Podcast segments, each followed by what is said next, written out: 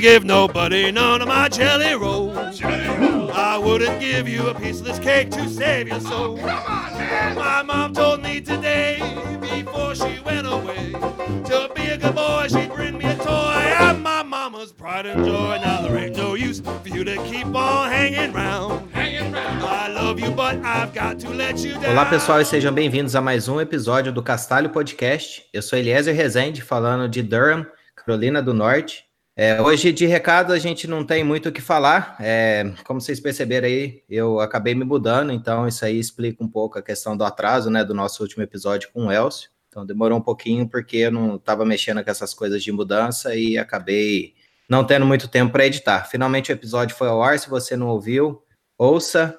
E agora você está aqui conosco nesse outro episódio, então vamos lá. O nosso convidado de hoje é apto fazedor de lambdas, apaixonado por software livre e ciência. Tem um canal no YouTube com mais de 5 mil inscritos e 130 mil visualizações. E ele é responsável pela live de Python. Se você já ficou curioso, logo logo a gente vai saber mais o que, que é isso. Então, Eduardo Mendes, seja bem-vindo ao Castalho Podcast. Oh, muito obrigado. Depois de uma apresentação dessa, eu fico até extasiado aqui. Eu nem sei o que falar. Oi. e muito obrigado pelo convite, né? É muito massa. A gente que fica feliz de ter você aqui conosco, né? Então vamos aqui para nossa sabatinada de perguntas, né? Para não perder o costume. A gente gosta sempre de, de, começar perguntando como é que fez com que você chegasse aí na, na, área de programação, digamos assim. Aí a gente vai perguntando mais e conhecendo um pouquinho mais de você. Pô, cara, essa parada de como que eu entrei na programação é uma pergunta interessante. Eu já pensei nisso algumas vezes. Pô, a coisa mais remota que eu consigo me lembrar é que, pô, quando eu tinha uns 13, 14 anos, eu ganhei um Pentium 3, muito antigão, e era massa. Ele veio com Windows Millennium, sem patrocinadores, né? Tipo, com Windows e era um Windows muito estranho, ele dava muito pau, e aí eu fui procurando na net, fui vasculhando as coisas. Para quem é jovem, a internet nessa época só funcionava depois da meia-noite, então tem que lembrar desse detalhe. E virava a noite procurando, achei o Linux, e aí, pô, de script em script a gente vira programador, né? vai fazendo coisas pequenas e aí fica, vai, né? Tipo. Bom, já que você mencionou o Linux aí, com qual distribuição que você começou? Cara, eu comecei com o Kurumin 5.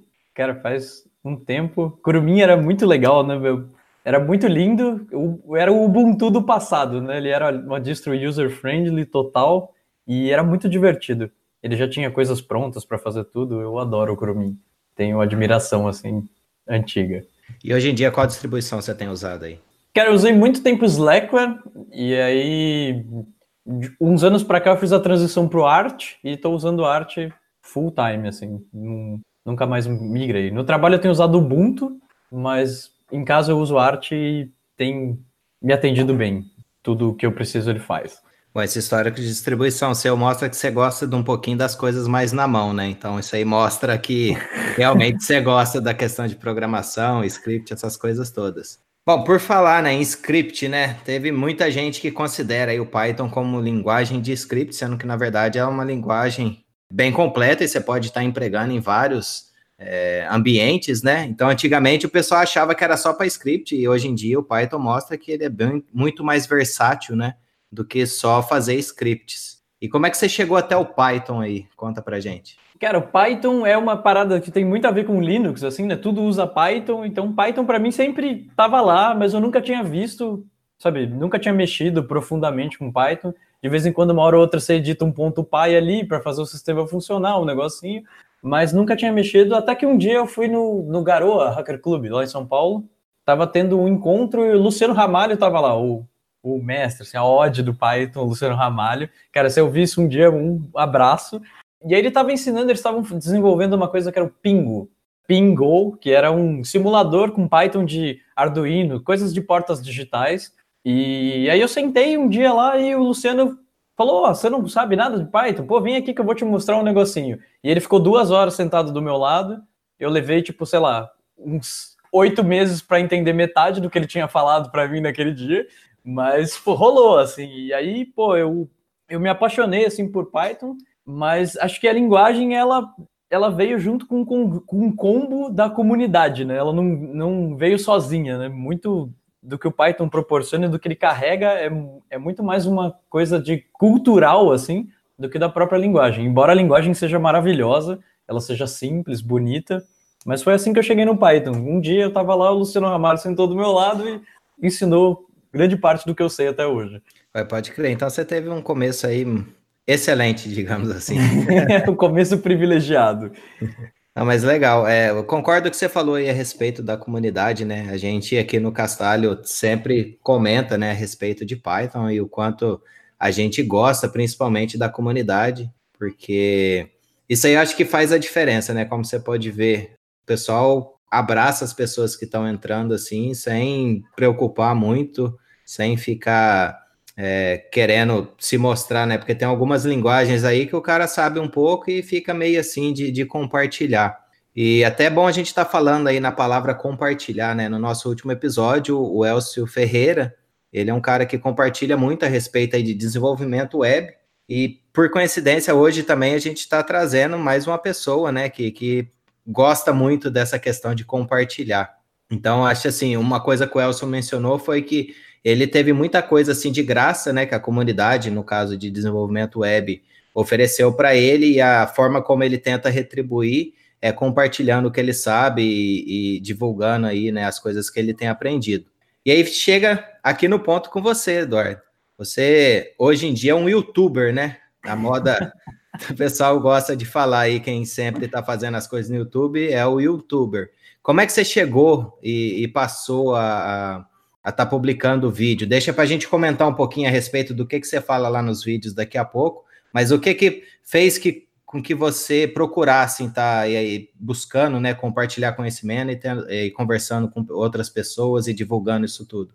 O pessoal me chama de blogueirinho, né? O youtuber não é muito não é muito usado pela galera. Mas, pô, a live começou, o YouTube como um todo, assim, para mim, é uma coisa que eu sou muito ativo. Eu consumo muita coisa no YouTube, sei lá, faz muito tempo. Eu deixei de assistir qualquer outra coisa. Minha principal forma de entretenimento é o YouTube.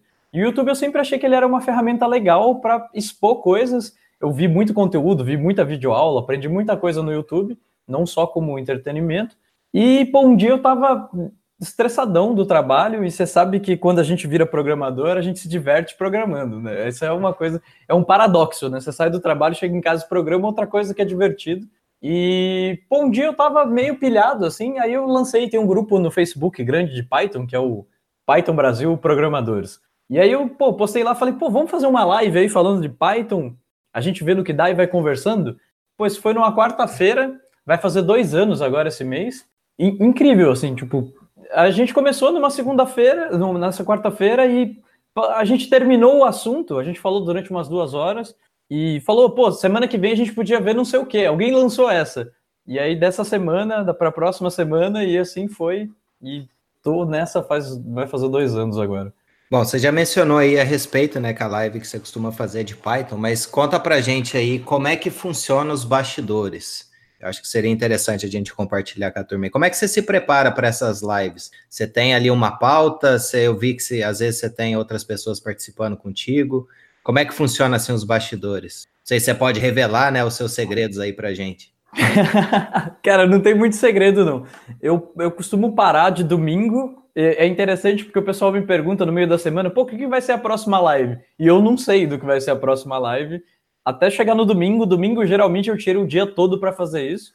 E aí eu fico, sei lá, 8, 10 horas. Eu perco o domingo, basicamente, fazendo isso. E aí eu sento na cadeira e falo, pô, o que, que eu vou falar hoje? E aí eu vou meio que esquematizando, aí eu vou fazendo os slides, vou lendo umas coisas. Eu gosto muito de ver as outras pessoas, eu perco bastante tempo assistindo as outras pessoas ensinando o que eu quero ensinar. Porque eu acho que isso é válido porque você começa a ver da onde o cara pega o gancho para fazer tal transição, tal coisa. Essas coisas para mim de como levar a didática são muito difíceis de pegar. Então, aí eu vou assistindo outros vídeos, vou vendo, vou pegando, pego alguns livros e aí eu faço isso. Os convidados eu geralmente não eu não tenho um plano grande de convidados, eu chamo todo mundo, inclusive se você quiser ir lá, Eliezer, falar de alguma coisa, ensinar aí onde que a gente roda Python, é interessantíssimo. E sempre chama, a galera fala, pô, um dia eu apareço. Aí depois eu vou cobrando o pessoal e eles vão aparecendo. Mas eu queria trazer mais gente, então o espaço está aberto para quem quiser. Vocês estão assistindo aí, estão ouvindo, venham participar da live de Python. E não tem muito segredo, é basicamente isso. Eu paro um tempo, faço as coisas que eu preciso fazer, e aí eu tento esquematizar isso num formato meio de aula, assim. Eu odeio falar aula, tipo, não sei. Pra mim remete um negócio de, pô, eu tô na escola, sabe? Não, mas, tipo, num formato expositivo que a gente consiga ter um começo, meio, fim e tentar desenrolar alguma coisa, mas nunca é o planejado, né? As coisas, por ser ao vivo, o pessoal vai lá, joga uma pergunta que você não estava preparado para responder e aí as coisas vão virando. E é sempre diferente do que eu penso. Mas é, é esse o bastidor. Não pode crer. Bom, sobre o convite, eu aceito sim, vamos agendar certinho, será um prazer participar lá. E quem sabe poder contribuir um pouco lá com o pessoal que segue você lá na, no seu canal. É isso que você mencionou a respeito de estar tá divulgando, né? Pelo jeito você faz uma preparação muito grande e muitas vezes as pessoas não, não, não percebem, né? Porque a parte que está ao vivo ali tem, às vezes envolve, né? No seu caso, envolve muito mais tempo, se for comparar com a preparação nossa aqui para o Castalho. Para fazer, normalmente a gente tenta jogar uma pauta, e aí o que você mencionou, o fator ao vivo, né? Esse fator ao vivo, igual a gente faz as gravações nossas aqui, esse fator é, é muito interessante. Então já teve é, casos onde a gente falou, beleza, vamos tentar seguir essa linha assim, a gente mudou completamente, e eu acho que isso é muito importante, as pessoas estão tá participando e ajudando, né, a gente a direcionar, a, a gente que está aqui, no caso, é, na, na frente da, da câmera, digamos assim, ou na frente aqui do microfone, e outra coisa que você mencionou a respeito de ver outras pessoas falando, eu acho que isso aí também é um negócio que abre muito a nossa cabeça, e eu, por exemplo, tenho muita dificuldade, às vezes, de explicar algum assunto, e eu gosto muito, assim, de, de, de tentar explicar. E eu percebi que eu melhorei a minha forma, principalmente, já que você mencionou Luciano Ramalho, assistir as palestras dele, porque ele transforma assuntos, assim, que é bastante complexos, muito mais, é, deixa mais fácil, né, de, de entender. Então, isso aí é questão da didática, não é todo mundo que tem, e buscando é, é tá sempre melhorando, acho que é uma estratégia muito boa. Então, isso mostra, né, o sucesso, a gente mencionou ali, que já tem bastante inscrito lá no canal, por dois, é, são dois anos, né, que você mencionou, bastante visualizações, então acho assim que é uma recompensa, e se você ainda não é inscrito no canal lá do Eduardo, a gente vai deixar o link aqui no nosso show notes, dá uma passada lá, fala que você ouviu ele aqui no Castalho, manda um oi pra turma lá. Pô, e nessa coisa que tu tava falando, pô, de olhar, de simplificar, essa, essa é uma coisa difícil de achar, né? Por exemplo, quando a gente pensa, pô, vou explicar isso aqui aquela coisa tão óbvia, às vezes, na cabeça da gente, né? Tipo, que você vai falar, pô, como é que eu explico isso aqui, que é o conceito base da coisa, sabe? Aquela coisa que às vezes parece óbvia para quem tá, tipo, dentro do contexto, às vezes são as coisas mais difíceis de expressar, assim. E às vezes eu pego, eu me pego, por exemplo, ah, sei lá, sabe, um exemplo bem simples, o que é uma variável? Tipo, tá tão intrínseco que você para e pensa, pô, como é que eu vou explicar isso? E aí olhar os grandes mestres explicando as coisas, eu costumo ver muitas palestras do pessoal, eu pego os eventos grandes para olhar o pessoal explicando, cara, e às vezes tem coisas que a gente não consegue nem conceber a ideia de como o cara pensou em tão simples para explicar e se tornar interessante. Eu acho muito bacana isso. Eu concordo. E até a gente mencionou aqui a respeito de instigar, né, a turma que está acompanhando ao vivo, então a gente já vai abrir o espaço aqui. O Regis, ele pergunta, tá perguntando aqui é o que te motiva a ensinar Python? O que que te faz perder aí o domingo? Ou seja, investir o seu domingo, eu diria, dessa forma, porque eu acho que no fim das contas, né, se a gente está estudando alguma coisa para tentar facilitar para outra pessoa, a gente aprende, às vezes assim, eu pelo menos sinto que às vezes a gente aprende muito mais, é, isso aí nos melhora, né? Seria esse o caso para você? Não vou entrar no meio, não. Fala aí qual seria a sua. Cara, eu acho que é muito massa, assim, eu eu vejo uma evolução minha mesmo, assim, como desenvolvedor, como até para estudar, eu tive que aperfeiçoar as coisas para tentar ser mais, render mais, né? Então, nesse quesito de, pô, não, eu acho que eu não perco domingo, pô, eu aprendi muita coisa nesses domingos, e às vezes eu faço coisas muito maiores do que o tempo que cabe na live, então eu vi muito mais coisas, passei por muito mais lugares. O que me motiva a fazer isso, que é, é difícil, né? Tipo, para mim, no começo, o que eu estava falando, foi, foi, um dia que eu falei, vamos fazer isso aí, vamos ver no que dá. E aí chegou um, chegou um tempo, assim, depois que passaram uns oito meses, mais ou menos, no final de semana que eu falei, pô, eu não quero fazer. Cansei, isso toma muito meu tempo, hoje eu quero dormir. E aí, pô, foi nesse final de semana que eu comecei a refletir sobre qual que é a importância de ter uma coisa que compartilha conhecimento. Compartilhar conhecimento é uma coisa muito bonita. Se assim, a gente fala, nossa, olha, ele perdeu, gastou tempo investindo nisso, mas não falo por questão de do olhar externo, assim, né? Para mim é muito importante você olhar e falar, pô, o que, que eu estou fazendo para contribuir de uma maneira geral com tudo. E acho que não tem um fator que motive mais, né, do que saber que por algum momento você está fazendo alguma diferença na vida de alguém, sabe? Aquele conhecimento pode levar o cara a um lugar que ele nunca tinha pensado em estar, sabe? E isso para mim é, é, muito mágico, porque eu recebo algumas mensagens de vez em quando e isso é uma coisa que me deixa motivado, full motivado. É tipo, oh, arrumei um emprego porque eu vi o um negócio na live que eu precisava para fazer um teste na entrevista, ou eu não sabia nada de programar e achei que programar era chato, assisti uma live ou outra e vi que é divertido de fazer. Então, se a gente consegue atingir alguém, e essa é a parte do, do feedback contrário, né? Não é o que parte de mim, mas o que vem do pessoal, deixa a gente motivadaço para continuar fazendo tudo, né? E acho que é isso que mais me segura, assim, fazendo isso todo, todo, toda semana. Bom, aí já casou com uma outra pergunta aqui que o Regis já tinha deixado antes de você começar a falar tudo isso, né? Hoje, depois de dois anos, qual que é o seu compromisso com a live? Seria algo assim que hoje você se vê continuando com isso para sempre ou aquela questão de, de que fez você pensar, será que eu devo continuar? Ainda existe de alguma forma? Então, não, não existe mais, né? Porque para mim, ele, ah, nesse, nesse ponto, ela teve uma transição do que eu conseguia ver como importância daquilo. Né? Eu não tenho planos de parar, assim. Eu vou fazer enquanto eu aguentar. Um dia eu sei que talvez eu não tenha nada relevante para falar, mas a ideia é continuar o tempo que eu não, não tenho uma previsão, né? Vamos continuar para sempre ou vamos parar, mas é, esse, essa parte de se comprometer, assim, para mim foi uma. Quando eu olhei para isso, e não só essa parte do feedback, igual a gente estava conversando, mas você prestar atenção que é, é, relevante esse tipo de coisa, né? Tipo, você tem um ambiente que você aprende, sei lá, a gente está aqui dando risada e tomando refrigerante e fazendo as coisas e é, é uma maneira descontraída, sei lá, é um, de aprender, né?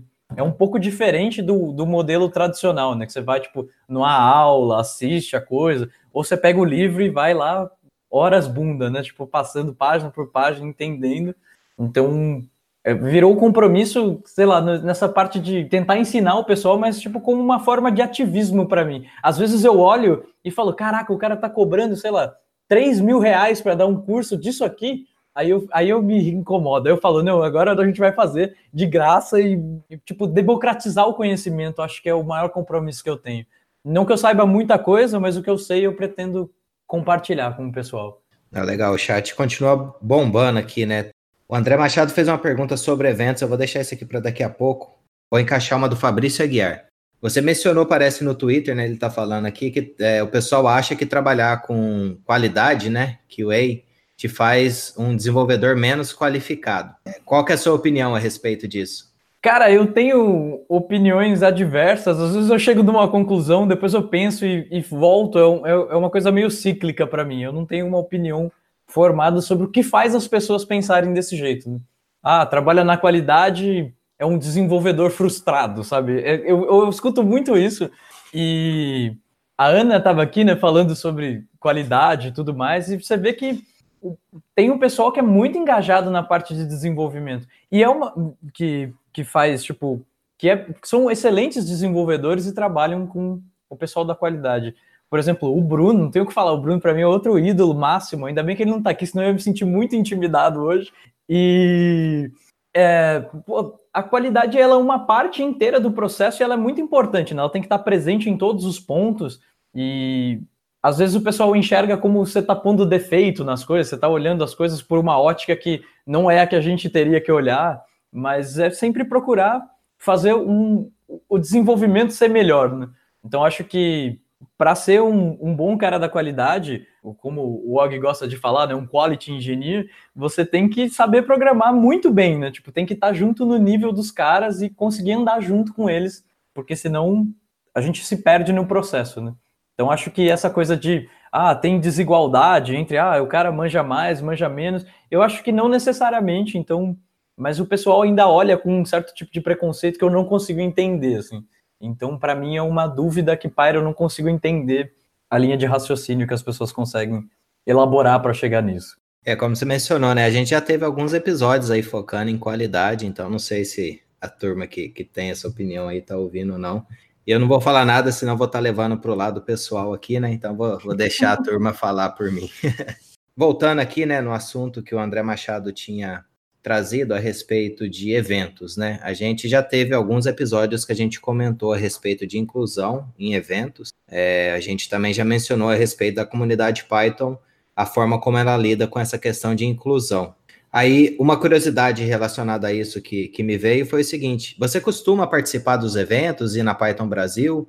É, você que busca e está compartilhando, já teve alguma palestra aprovada? Conta um pouquinho para gente. Cara, eu gosto, eu gosto muito de eventos, muito, muito. Eu vou em muitos eventos. É, como eu estou mais perto do pessoal do, do, de São Paulo, da comunidade de São Paulo, capital, eu costumo ir muito nos eventos. Quase todo mês a gente faz um meetup, eu estou lá falando com o pessoal. E eu me perdi na primeira parte da pergunta que era.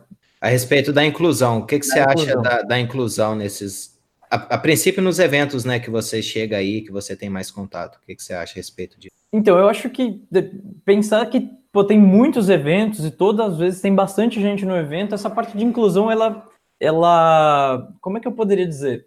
Não, não é um problema, né? Tipo, a gente fala, nossa, é um problema tentar ter um, um evento inclusivo é, é, o inverso que eu quero dizer, eu tenho dificuldade de formular isso. Mas é, o problema é não ter um, um, um evento diversificado, né? Pô, falta gente de todos os. Para a gente ter um evento melhor, né, com mais qualidade, a gente precisaria ter, sei lá, as, as mulheres todas, as minas, tudo participando do evento. A gente precisa ter o pessoal que é, sei lá, LGBT, tem ter o pessoal que é, sei lá, o pessoal que é negro, o pessoal da periferia, sei lá. Às vezes a gente muito miscigena os eventos, eu não, não, eu não sei dizer assim por que, que a galera não chega, né? A gente tenta chamar, a gente tenta convidar, mas a, o, o grosso que a gente vê é sempre o pessoal maior, assim, a maior quantidade do evento é homem, hétero e essas coisas.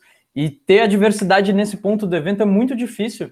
Eu não sei se a gente intimida o pessoal ou o que, que existe uma barreira que não faz todo mundo estar tá no mesmo lugar ao mesmo tempo. Isso é um problema e essa é uma reflexão que eu tento levar para tudo e eu tenho poucas respostas. Eu, eu acho que está errado, a gente tenta melhorar conforme o possível, mas é difícil achar uma maneira eficiente de fazer isso, né? Tipo, como é que a gente tenta incluir todo mundo e falar que todo mundo é legal, que é igual para todo mundo e que todo mundo pode participar, é, é, muito difícil fazer um evento assim e convidar todo mundo e conseguir trazer todo mundo. É, é complicado isso. Eu acho difícil. É, eu concordo contigo. Principalmente que para se fazer um evento hoje, né, a questão do custo já, já é algo assim que acaba colocando uma barreira de certa forma. E eu acho que vale muito a pena lembrar aqui, principalmente na comunidade Python, tem a questão do incentivo, né? Nas PyCons, se você não tem condição de pagar, às vezes você pode conseguir uh, incentivo para estar tá viajando, talvez até para fora do país e estar tá participando. Então, assim, essa é uma forma, lógico, não consegue atender todo mundo que gostaria de estar tá lá, mas isso, querendo ou não, acaba trazendo pessoas, né, que talvez nunca tivesse essa oportunidade, acaba tendo de alguma forma. Então, assim, são pequenas ações, né, a questão das paileiras, que vira e mexe a gente menciona aqui também, para estar tá chamando mais pessoas, que, que ajuda a ser essa porta de entrada, né? E algumas outras a, a, atitudes, né? Isso aí acaba ajudando. Mas realmente, isso aí é um problema que eu acho que sempre vai existir. É, vale a nós aí tentar fazer o máximo, né? Para estar tá incluindo as pessoas. E voltando aqui para o chat, né? Já que hoje o chat está bombando aqui, tô até meio perdido aqui. O, o Regis deixou uma outra pergunta aqui. Ele mencionou que parece que você tem uma campanha lá no Apoia-se, né, para poder estar tá ajudando lá. É, fala para gente o que que você, o que que o Apoia-se, né, o resultado do, do pessoal que te apoia lá no Apoia-se, o que que ele traz para você? E a pergunta do Regis foi se está realmente valendo a pena. Pô, o Apoia-se ele é uma coisa muito legal que sei lá, é uma maneira de você não criar compromisso com a pessoa, ela vai lá e doa se ela acha que ela tem que doar. E isso eu acho que é uma coisa legal, né? Porque, querendo ou não, eu vejo isso como uma forma de reconhecimento, né? Alguém vai lá e fala, pô, vou dar aqui dezão para você continuar fazendo esse trampo que você faz. A gente não pensa em valores exorbitantes, as quantias são baixas, o valor mínimo é, é 10 reais, e se você tiver condições, e se você achar que deve fazer isso, você pode fazer. Cara, o Apoia-se me ajudou em algumas coisas. Por exemplo, o monitor que eu estou vendo isso aqui agora, eu comprei com o dinheiro do Apoia-se. que era uma coisa que eu tinha uma dificuldade imensa, que eu tinha a tela do notebook e um monitor pequeno, e aí eu ficava fazendo as lives, tipo, virando de um lado para o outro, assim. Eu, era uma sensação estranha, comprei um monitor grande, e foi a primeira coisa, foi a coisa que eu comprei com o dinheiro da live, e, pô, é muito legal. O pessoal fez a campanha para poder comprar um microfone e tudo mais. Cara, são coisas muito legais que mostra que a galera se importa e quer que a coisa seja um pouco melhor. Então, eu compro Coca-Cola aqui para a gente fazer na live, dar risada, eu compro tudo com dinheiro. Eu separo essa grana para poder fazer. Isso, especificamente, eu não. É, é, é, é meio que a moeda que eu faço para gerenciar as coisas do canal. É claro que tem muita coisa que eu não consigo fazer, porque também esperar um apoio grande de todo mundo é meio difícil, mas, pô, é, é menos dinheiro meu que eu tenho que investir, porque eu já invisto tempo, invisto todas as coisas e saber que a galera consegue apoiar com o mínimo possível que seja, e já, já é muito interessante. E também acho que nem só o apoia-se, mas toda forma de apoio, que nem sempre é monetária, é muito interessante. Tipo, às vezes alguém, pô, você tá de saco cheio, alguém vem dar um, fala, pô, foi massa essa live. Pô, é, é, é muito gratificante. É uma maneira de apoio em, em todos os pontos.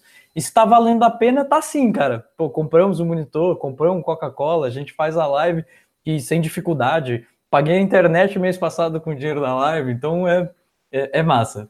É legal. Então, se você está ouvindo aí, ó, puder contribuir com alguma coisa, você garante, né, que o Eduardo continue aí com as lives por mais tempo. Ele já mencionou aí que está super animado para continuar, então, quem sabe com o seu apoio fique muito mais animado do que já está. Apoia-se barra live de Python. é, a gente vai deixar os links todos lá na, quando sair o show notes, né, lá no nosso site, isso aí a gente sempre deixa lá, então, se você puder, vai lá primeiro, assina o canal do Eduardo, se você não assina, vê lá, você vai ver que é conteúdo legal, vale a pena, é, e aí, se você puder, lógico, contribuir, é sempre bom, seja com comentário, seja com qualquer coisa, qualquer tipo de contribuição, a gente já mencionou, inclusive, para o Castalho aqui, né, você falar o que, que tá achando, sugerir alguém para a gente estar tá entrevistando, isso aí sempre acaba ajudando, né, que, que mantém, assim, com esses projetos. E uma outra coisa que o Regis perguntou aqui, né? Qual que seria o seu pensamento, né? Hoje em dia você faz as lives, né, de forma gratuita, você investe aí esse tempo todo para estar tá se preparando para trazer um conteúdo aí de qualidade para a turma. E aí o que ele quer saber é seu pensamento com relação a essas lives e cursos pagos. Se você teria a, a intenção, né, de gravar um curso pago, por exemplo, Udemy. Cara, eu, não, eu tenho zero intenções. É, é aquela coisa que você estava falando aqui numa pergunta atrás, que eu falei, pô, às vezes eu faço só como forma de ativismo. Eu falo, cara, o cara cobra isso para ensinar isso, então eu vou ensinar de graça. Eu acho que essa parte de democratizar o conhecimento é, é muito importante, porque eu, quando eu olho para mim mesmo, assim, eu vim pô, da, da periferia de São Paulo e tem toda essa história, e a gente sabe que é difícil ter dinheiro, sabe? É, a gente não pode ter vergonha de não ter grana e tudo mais. E você vai proibir um, sabe, é um modelo que proíbe meio que a informação. Só vai assistir quem tiver dinheiro para pagar. Isso é uma coisa que me revolta um, um pouco, assim. Então, eu, eu não gosto de. Principalmente um conteúdo gravado, cara, que é uma parada que você põe lá e ganha dinheiro pro resto da vida, cara. É, é sabe, para mim é meio contraditório fazer uma coisa dessa sei lá, com todos esses ideais que a gente leva para frente, né, de software livre, tentar mostrar para o pessoal que existe uma outra maneira de se pensar como fazer software, como girar a, a coisa do capital. E se não fossem por pessoas que pensam um pouco diferente, fora da curva de ganhar dinheiro, a gente não teria metade das coisas que a gente tem, né, as tecnologias que a gente tem. Muitas coisas foram desenvolvidas por pura filantropia, né, pelo pessoal que se dispôs a fazer, né? Então, eu, eu acho que continuar com apoio é legal, o apoio é uma coisa que você mostra que você se importa, mas, tipo, cobrar para assistir, cobrar para adquirir um conhecimento é uma coisa que foge meio que da curva para mim. Eu não tenho intenção nenhuma de fazer isso. Bom, e para completar a pergunta que o Geisler deixou aqui, né? A partir de que ponto você considera válido cobrar por um curso de programação? Então, em tese, a gente tem muito conteúdo grátis aí. Não sei se seria essa aí a, a resposta curta para isso. Pô, eu acho que tem muita coisa grátis e tem que aproveitar tudo que tem de graça. Cara, eu acho que seria válido cobrar por um curso, por exemplo, por um curso presencial, né? Por exemplo, pô, eu tenho que sair, tenho que me deslocar, e às vezes tenho que fazer alguma coisa lá, por exemplo, tenho que comer, não dá para sair. Tipo, acho que nesse sentido é válido e também depende, né, de vários outros fatores, esses de presenciais, mas Pô, pra fazer na internet, ligar o PC, ligar a câmera e falar um monte de groselha e dar risada, para mim, tipo, não tem como cobrar por isso, cara. É, é divertido demais pra, pra privar alguém de ter esse tipo de conhecimento. Ah, legal. Vou aproveitar aqui duas perguntas, né, que o Fabrício deixou. Hoje, pelo jeito, né, a gente está seguindo o nosso script do chat ao vivo. Então tá sendo muito legal aí o pessoal participando e mandando perguntas. É, o Fabrício ele fala que além de Python, qual das linguagens você usa? E aí ele deixou uma outra pergunta, né, que é a respeito de programação funcional. Da onde que surgiu o seu interesse? Acho que dá para combinar um pouco essas duas coisas numa pergunta só aí.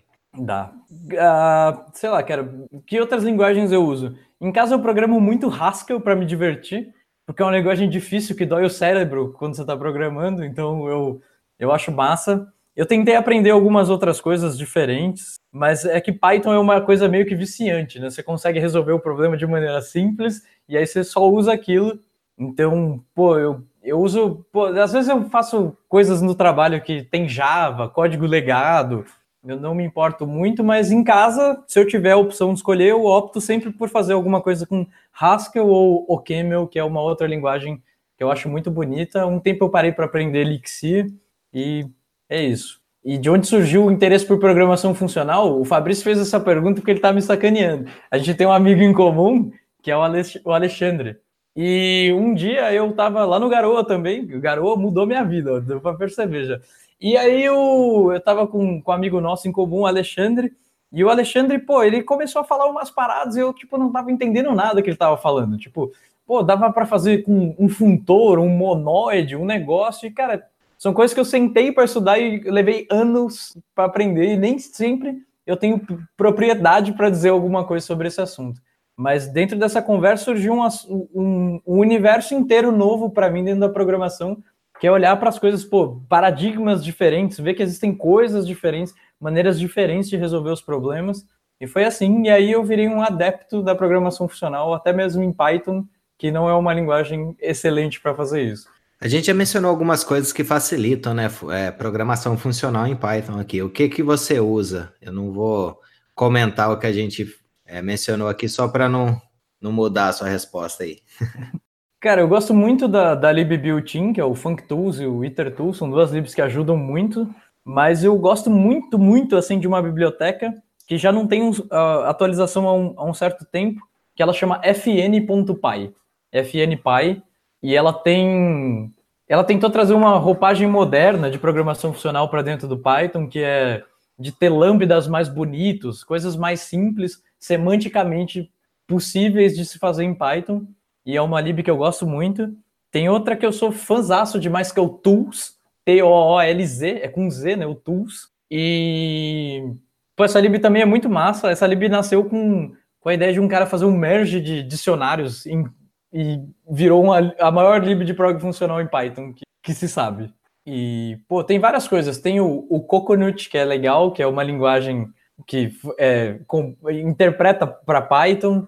Tem o High, que é uma maneira de programar Lisp usando sintaxe de Python. E tem várias coisas legais de prog funcional em Python.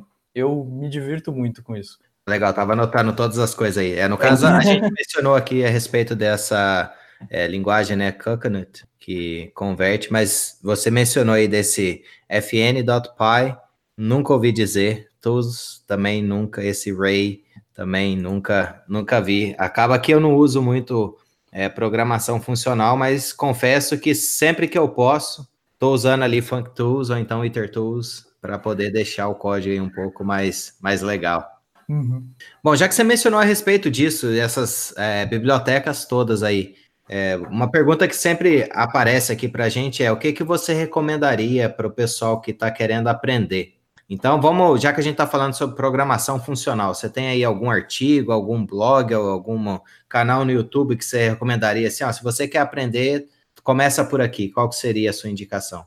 Cara, uma hora eu comecei com a loucura de falar, vou ensinar isso aqui. E aí eu comecei um repositório no GitHub que eu nunca terminei, mas eu escrevi bastante lá, que é, chama Python Funcional e tem bastante coisa lá. Tem um canal americano que eu gosto muito, que se chama Fun Fun Functions. E é engraçado, eu tenho os vídeos mais antigos, eles já estão legendados, então se você tiver alguma dificuldade para entender o inglês, Ele é muito divertido. Cara, para aprender prog funcional tem Pô, tem bastante coisa interessante, só que não exatamente ligada com programação. Tem coisas que são mais de matemática, que fazem parte de, de, de lógica. Tem um curso de um cara que eu não consigo pronunciar o nome, ele é russo, e depois eu passo o link porque é muito legal. E ele está ensinando teoria das categorias nesse curso, e ele vai ensinar o basicão de Haskell e vai mostrar como é que funciona. E, pô, tem, tem várias coisas legais, tem livros legais de programação funcional. E tem uma linguagem que eu conhecia um, há um tempo atrás que chama Potigol. E você quer começar? Eu acho que ele é muito legal. É um, a linguagem começou a me seguir no Twitter um dia X, assim, e eu falei, cara, o que, que, é isso aqui? Deixa eu ver. E é uma linguagem de programação funcional para ensinar programação. Em vez da gente aprender, por exemplo, quando a gente aprende lógica de programação com Portugal, coisas relacionadas de programação estruturada, eles tentaram dar uma roupagem para ensinar programação funcional como primeira base. E aí o, o Potigol, que é de Potiguar, né, da comunidade do pessoal do Nordeste, eles fizeram essa parada e é, é muito legal. Eu tenho vontade de fazer uma live só sobre isso, porque eu acho muito divertido. É uma linguagem bonita e semântica para aprender, assim. Ah, legal. Eu já tinha ouvido dizer dessa. Quer dizer, o nome, né, no caso. Mal sabia que era a linguagem. Mas é legal, até entrei no site aqui, depois vamos deixar os links todos lá. Mas é, é bem interessante mesmo essa, essa abordagem. Ah, já que a gente está falando né, sobre indicações para aprender mais, é, vale mencionar, né? Você tem um canal no YouTube onde você faz as lives e normalmente você está ensinando as pessoas. E o que mais você recomendaria além do seu canal no YouTube para as pessoas que querem aprender Python assim em geral? Ah, para quem gosta de vídeos, eu gosto muito do curso do Massanori. Massanori também já teve aqui que é o Python para zumbis. Eu acho fenomenal o trabalho que ele fez, assim. Ele vai iniciar do zero, zero absoluto, assim, e vai, tipo, mostrando as coisas. Então, se você não tem base nenhuma e quer aprender a programar, esse curso é muito legal. A outra coisa que eu acho legal para aprender no YouTube, que não é necessariamente de Python, assim, mas é o, é o canal do Akita, Akiton Rails, você procurar depois, o pessoal acha, e é interessantíssimo porque ele está fazendo uma abordagem tipo de explicar como funcionam as ciências da computação de uma maneira geral, sem programação, sem código, mas ele dá a introdução teórica, que é o mais difícil de achar na internet. Tem livros fenomenais para aprender a programar. Tem o livro do Nilo, que o Nilo é da comunidade também, é um livro para aprender Python. E tem um outro livro que eu esqueci o nome, que eu esqueci o autor, mas é um Python para desenvolvedores. Então você já sabe programar, e você quer ver como que as coisas funcionam em Python. Ah, vamos ver como é que faz um. Lá, até o for do Python é diferente do que você pensa em outra linguagem que não tem for each. Então é, é interessante de ver esse livro, é legal. E a versão 2 dele é gratuita, então tá num Python mais antiguinho, mas dá para aprender legal. E pô, tem um canal que eu gosto muito também no YouTube que chama Ignorância Zero. Parece estranho, ignorância zero, parece que vai ensinar outra coisa, mas ele tem um curso de Python totalmente, é muito completo, assim. Ele vai de, de um nível bem razoavelmente baixo e vai ensinar coisas bem complexas. É bem legal. E, e nos eventos, acho que é a coisa mais que pode mais ajudar você a aprender qualquer coisa. Você chega lá, você, você conhece o cara que, tipo, pô, eu queria tanto aprender a fazer isso aqui com essa biblioteca. E aí você vai no evento e você descobre que o cara é o cara que fez a biblioteca, sabe? É, é, é, é muito massa. E os eventos têm Coding Dojo, que é quando todo mundo se junta para resolver o mesmo problema, então todo mundo aprende muito. E tem várias coisas, várias iniciativas nos eventos para aprender. Então, por exemplo, tem o, o Django Girls, por exemplo, que é uma iniciativa que eu acho muito legal, que é para ensinar Django para mulheres de uma maneira geral. E é uma introdução muito bacana. E o tutorial do Django Girls é muito legal para aprender a programar do zero e já faz um blog. É, é incrível. Eu gosto muito. Mas é a, a, maior indicação que eu tenho é procura o pessoal da sua cidade que faz isso. Então você está em qualquer lugar, sempre tem uns cara que é curioso, um pessoal que, sabe, se mete no meio da galera e sabe um pouquinho a mais. Essa galera é a galera que está tipo empolgadona para aprender. E o pessoal que está empolgado em aprender, eles têm pouquíssimo problema em ensinar, porque eles aprendem mais fazendo isso. Então, eu acho que isso é legal. Bom, você passou aí realmente uma Lista enorme de. Eu acho que a pessoa que tiver interessada a aprender vai conseguir tranquilamente, são excelentes indicações. E aí tem uma pergunta do Juan Valente aqui, né? Que eu acho assim que Às vezes a pessoa está querendo aprender alguma coisa e tem alguma dificuldade, e a pergunta do Valente foi a seguinte: qual foi a sua principal barreira quando você iniciou na programação? E o que, que você fez para superar? Eu acho que é válido a gente incluir essa pergunta aqui, porque a gente está falando, tá, quem quer começar, vai procura aqui, mas às vezes não é tão simples como simplesmente ir lá e, e buscar essas, esses canais, esses livros, essas coisas. Conta pra gente como é que foi sua experiência e o que, que você fez para superar. Acho que isso aí pode estar ajudando alguém aí a talvez passar essa barreira aí. E essa barreira é a mais difícil, né? Tem um momento que você esbarra e não sai mais dali, né? E pô, teve um tempo que eu fiquei, eu falei, cara, eu sou muito burro, não é possível, eu não consigo entender o que as pessoas escreveram aqui, né? Tipo, como é que faz para fazer isso? E muita dificuldade, assim a, a barreira mesmo é de entendimento, sabe? Às vezes você não vem desse mundo que é um mundo lógico-matemático, né? O pessoal geralmente, ultimamente isso tem mudado bastante, porque o pessoal de outras áreas tem procurado programação, que é massa, porque gera mais conteúdo, mas quando, quando a gente está aprendendo, eu, eu tive uma barreira interessante, que é essa de, de partir do ponto zero, tem um momento aqui que você fala, tipo, isso não é para mim, isso não dá, não consigo, e muitas dessas coisas foram, foram mudando conforme eu fui conhecendo as pessoas. E você vai perguntando, você perde o medo de perguntar. Uh, há, há, um tempo atrás, a gente tinha um fórum muito grande, que era muito ativo, ainda continua sendo, mas era a única fonte, talvez, que eu conhecia, que era o Vivo Linux, que era, um, era uma comunidade muito grande e você postava qualquer coisa lá, coisa mais simples, sabe? Não tem não tem julgamento, sabe? É a parada mais boba que você pensar, cara, eu travei nisso, eu não consigo sair daqui. E o pessoal ia lá na, na humilde total, assim, te respondia. Falou, cara, já tentou fazer isso aqui? Aí você fala, já não deu certo. E o cara continua trocando ideia com você no fórum. Então, os fóruns, as redes sociais são muito boas para isso. Uh, a gente costuma ver as redes sociais como uma coisa tóxica, assim, de uma maneira geral. Mas se você quer aprender alguma coisa, você entra num grupo da coisa que você quer aprender sei lá, se, falando de programação de uma maneira geral, cara, tem muita coisa legal e a galera disposta a compartilhar.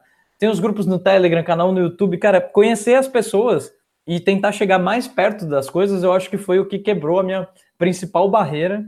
É mais pessoal do que como um momento que, pô, eu não consigo, sei lá, eu pensava que eu não tinha capacidade e, e vi que todas as pessoas passaram por um estágio parecido com esse em algum momento e todo mundo supera isso. E é importante lembrar disso. Se você tem algum problema, cara, leva isso para frente, conversa com as pessoas que você conhece. Muito provavelmente você vai sair do outro lado. E, e do que vocês precisarem, eu também estou aqui, né? Eu sou totalmente acessível. Me chama aí se tiver qualquer dificuldade. É, aparece lá na live e manda as perguntas lá, que aí o Eduardo vai e responde todas elas. Bom, é, o bate-papo aqui tá super dinâmico hoje, tá bem interessante, né? A participação do chat aqui tá, tá bem interessante. E o tempo nosso aqui, infelizmente, está meio chegando ao final, mas dá tempo da nossa última pergunta aqui que o Fabrício deixou. Quais ferramentas você usa no dia a dia para fazer os testes? É, se você também trabalha né, na parte de infraestrutura, é, até ele mencionou aqui que o Og costuma dizer que o Ops. É, você chega a estar tá trabalhando com infraestrutura e quais as ferramentas aí que você usa? Cara, é muito doido. Eu, quando a gente fala do pessoal que trabalha na qualidade, eu passo mais tempo fazendo malabarismo com containers e máquinas virtuais do que fazendo testes de fato. E, pô, a gente tem usado. No trabalho, a gente tem usado muito o Jenkins, que é uma ferramenta muito legal para fazer CI, integração contínua e tudo mais. A gente tem usado o GitLab CI, que também é massa, que é uma ferramenta que já vem inclusa no GitLab. Uh, tem usado um, um CI meio diferente, que é uma coisa que eu também não conhecia, conheci lá no trabalho, que chama Quick Build. Ele é diferente demais, assim, ele é um pouco difícil de mexer, mas ele tem features interessantes. E fora isso é Docker, é mexer com containers de uma maneira geral, e tem as ferramentas de teste que a gente usa, né? Pô, de vez em quando tem que usar um Selenium para renderizar uma coisa no browser, tem que usar um. Tem coisas que vai ter que fazer request na mão, tem que fazer clientes. Cara, tem bastante coisa que é interessante. Para gerenciar máquinas virtuais, a gente tem usado o, o Vagrant para criar as máquinas, tem usado o Ansible, cara, tem usado de tudo um pouco.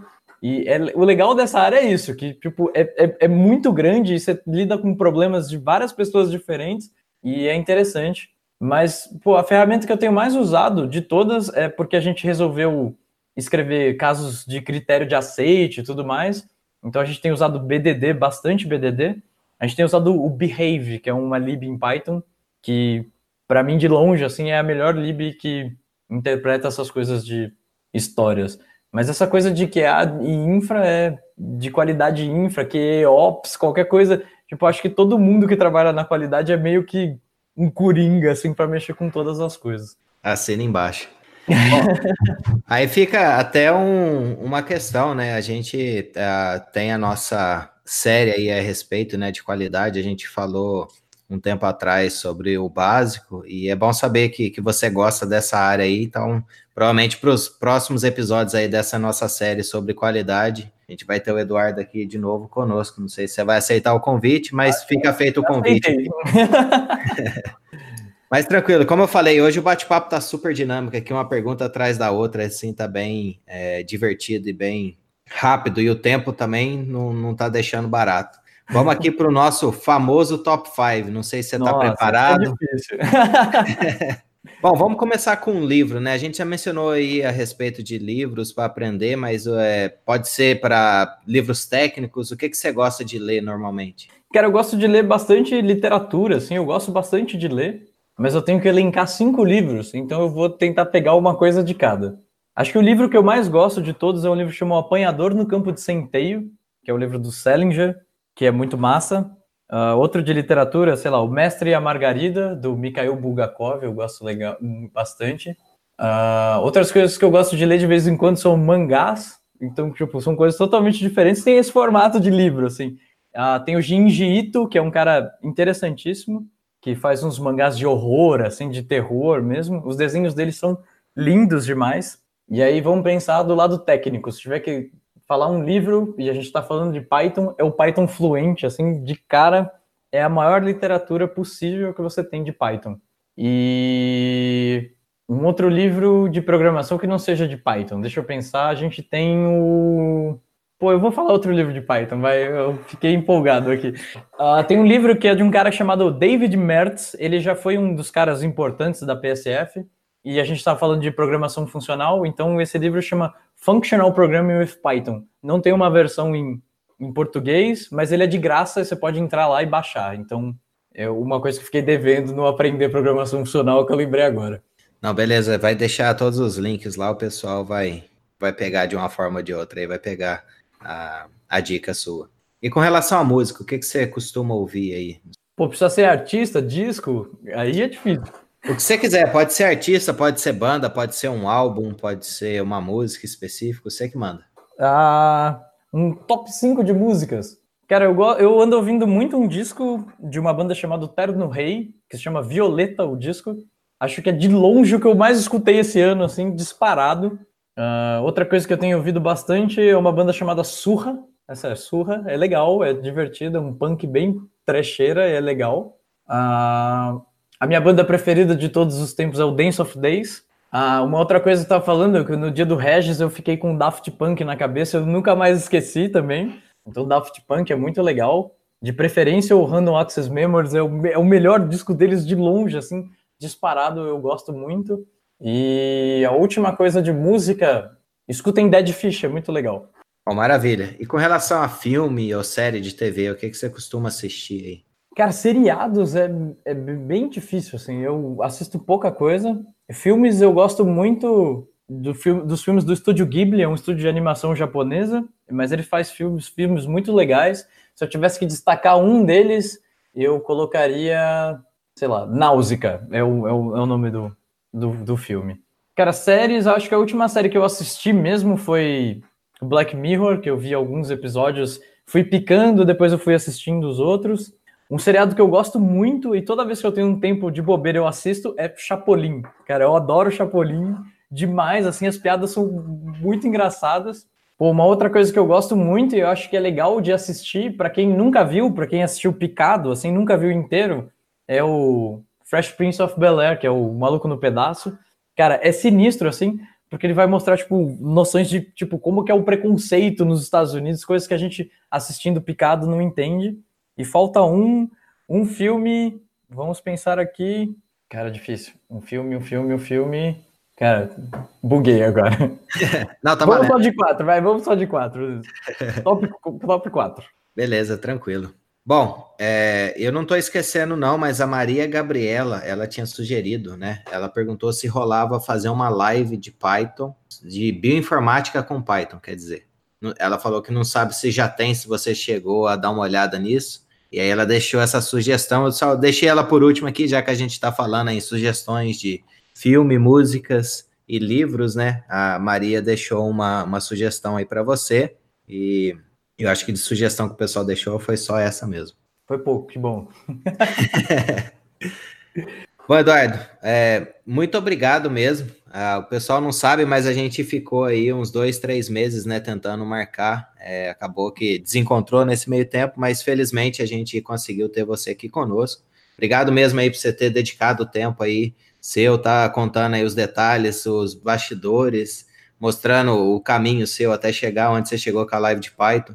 Gostaria de agradecer também por você ter essa iniciativa, né? Porque é muito importante esse tipo de coisa. Eu acho que é muito legal assim a pessoa conseguir compartilhar. Vira e mexe, as pessoas comentam aqui. Se você tem alguma coisa, você compartilha. Só pensa em compartilhar, faz que aí o, a, o resultado depois vem com o tempo. Então, Hoje, felizmente, né, parece que você está bem engajado aí na, na live de Python, o seu canal tá, tá bem legal. E obrigado mesmo aí por você estar tá fazendo isso e principalmente por você estar tá participando aqui conosco. Vou deixar esse tempinho aqui para você, né, fazer sua propaganda, falar o que você quiser aí. É, esse momento aí é todo seu. Pô, esses momentos são difíceis para mim, são os que eu não sei o que falar. Ah, bom, vocês não conhecem o canal, se inscrevam lá no canal. A gente fala de Python, mas a gente fala de Python dando risada e tomando Coca-Cola. É sempre engraçado e dá tudo errado na live, por isso que é divertido, porque a gente aprende errando junto. Ah, então entrem lá na, na, no canal da live. Tem a, a, campanha de financiamento coletivo, que também acho bem importante. Então, se vocês quiserem contribuir, também fica lá. Pô, acho que o maior recado que eu tenho para dar é tipo assim: vamos tomar uma cerveja aí, todo mundo, galera. Vamos se divertir, aproveitar a vida e aprender junto ao mesmo tempo, que é muito divertido. Acho que a gente fica nessa, como a gente falou inteiro, o episódio sobre aprender e tudo mais. A gente pensa numa coisa séria, assim, tipo, ah, nossa, é muito sério aprender, é importante. Mas, pô, para estudar pode ser divertido também, e tem várias coisas. E sobre essa de compartilhar que o, que falou, cara, se você souber fazer um Hello World, ensina isso para alguém. Sempre tem alguém que sabe menos do que a gente. E sempre tem alguém que vai olhar aquilo que a gente fez e dar uma sugestão para que a gente aprenda e melhore mais ainda. Então, compartilhem conhecimento, falem com todo mundo e é isso. Não tem um recado muito bonito para dizer, não um momento catártico de síntese aqui. Não, tá valendo. Essa questão que você mencionou a respeito de, de que seja um Hello World, né, de estar tá compartilhando isso, às vezes a forma como você explica isso, a forma como você expõe isso é, é o que está faltando para uma pessoa, talvez, passar uma barreira que ela esteja encontrando. Então, assim, é bom a gente sempre ter vários ângulos a respeito da mesma coisa para a gente poder ter, assim, não só pensar da, da nossa caixinha, né, para a gente sair um pouquinho fora da nossa caixa. Então, realmente, isso aí você falou que não, não foi um momento muito brilhante, assim, mas na verdade acho que a, a parte boa, né, a parte nobre são nesses pequenos detalhes, né? Então a gente, às vezes a gente acha que não é grandioso, mas pode ter certeza que isso tudo que você falou aí vale a pena. Mas valeu aí. Eu queria agradecer hoje, especialmente o chat, né? Hoje o pessoal aqui que direcionou o episódio. Foi muito bacana aí a participação de todos vocês. Obrigado mesmo aí por ter nos acompanhado, por ter mandado as perguntas é sempre importante ter aí a participação de todos, porque afinal de contas a gente sempre está fazendo isso por vocês. Então, valeu e por tudo. Obrigado, Eduardo, mais uma vez. Eu e... que agradeço o convite. Valeu, turma. Até mais. Até o próximo episódio. Um abraço. Tchau, tchau.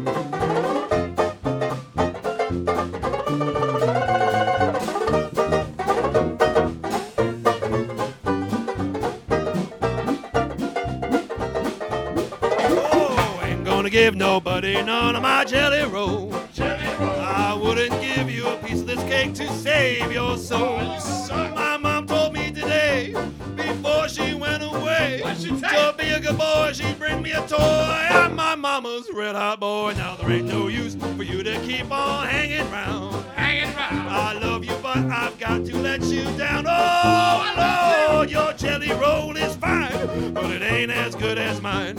I know I ain't gonna give you none.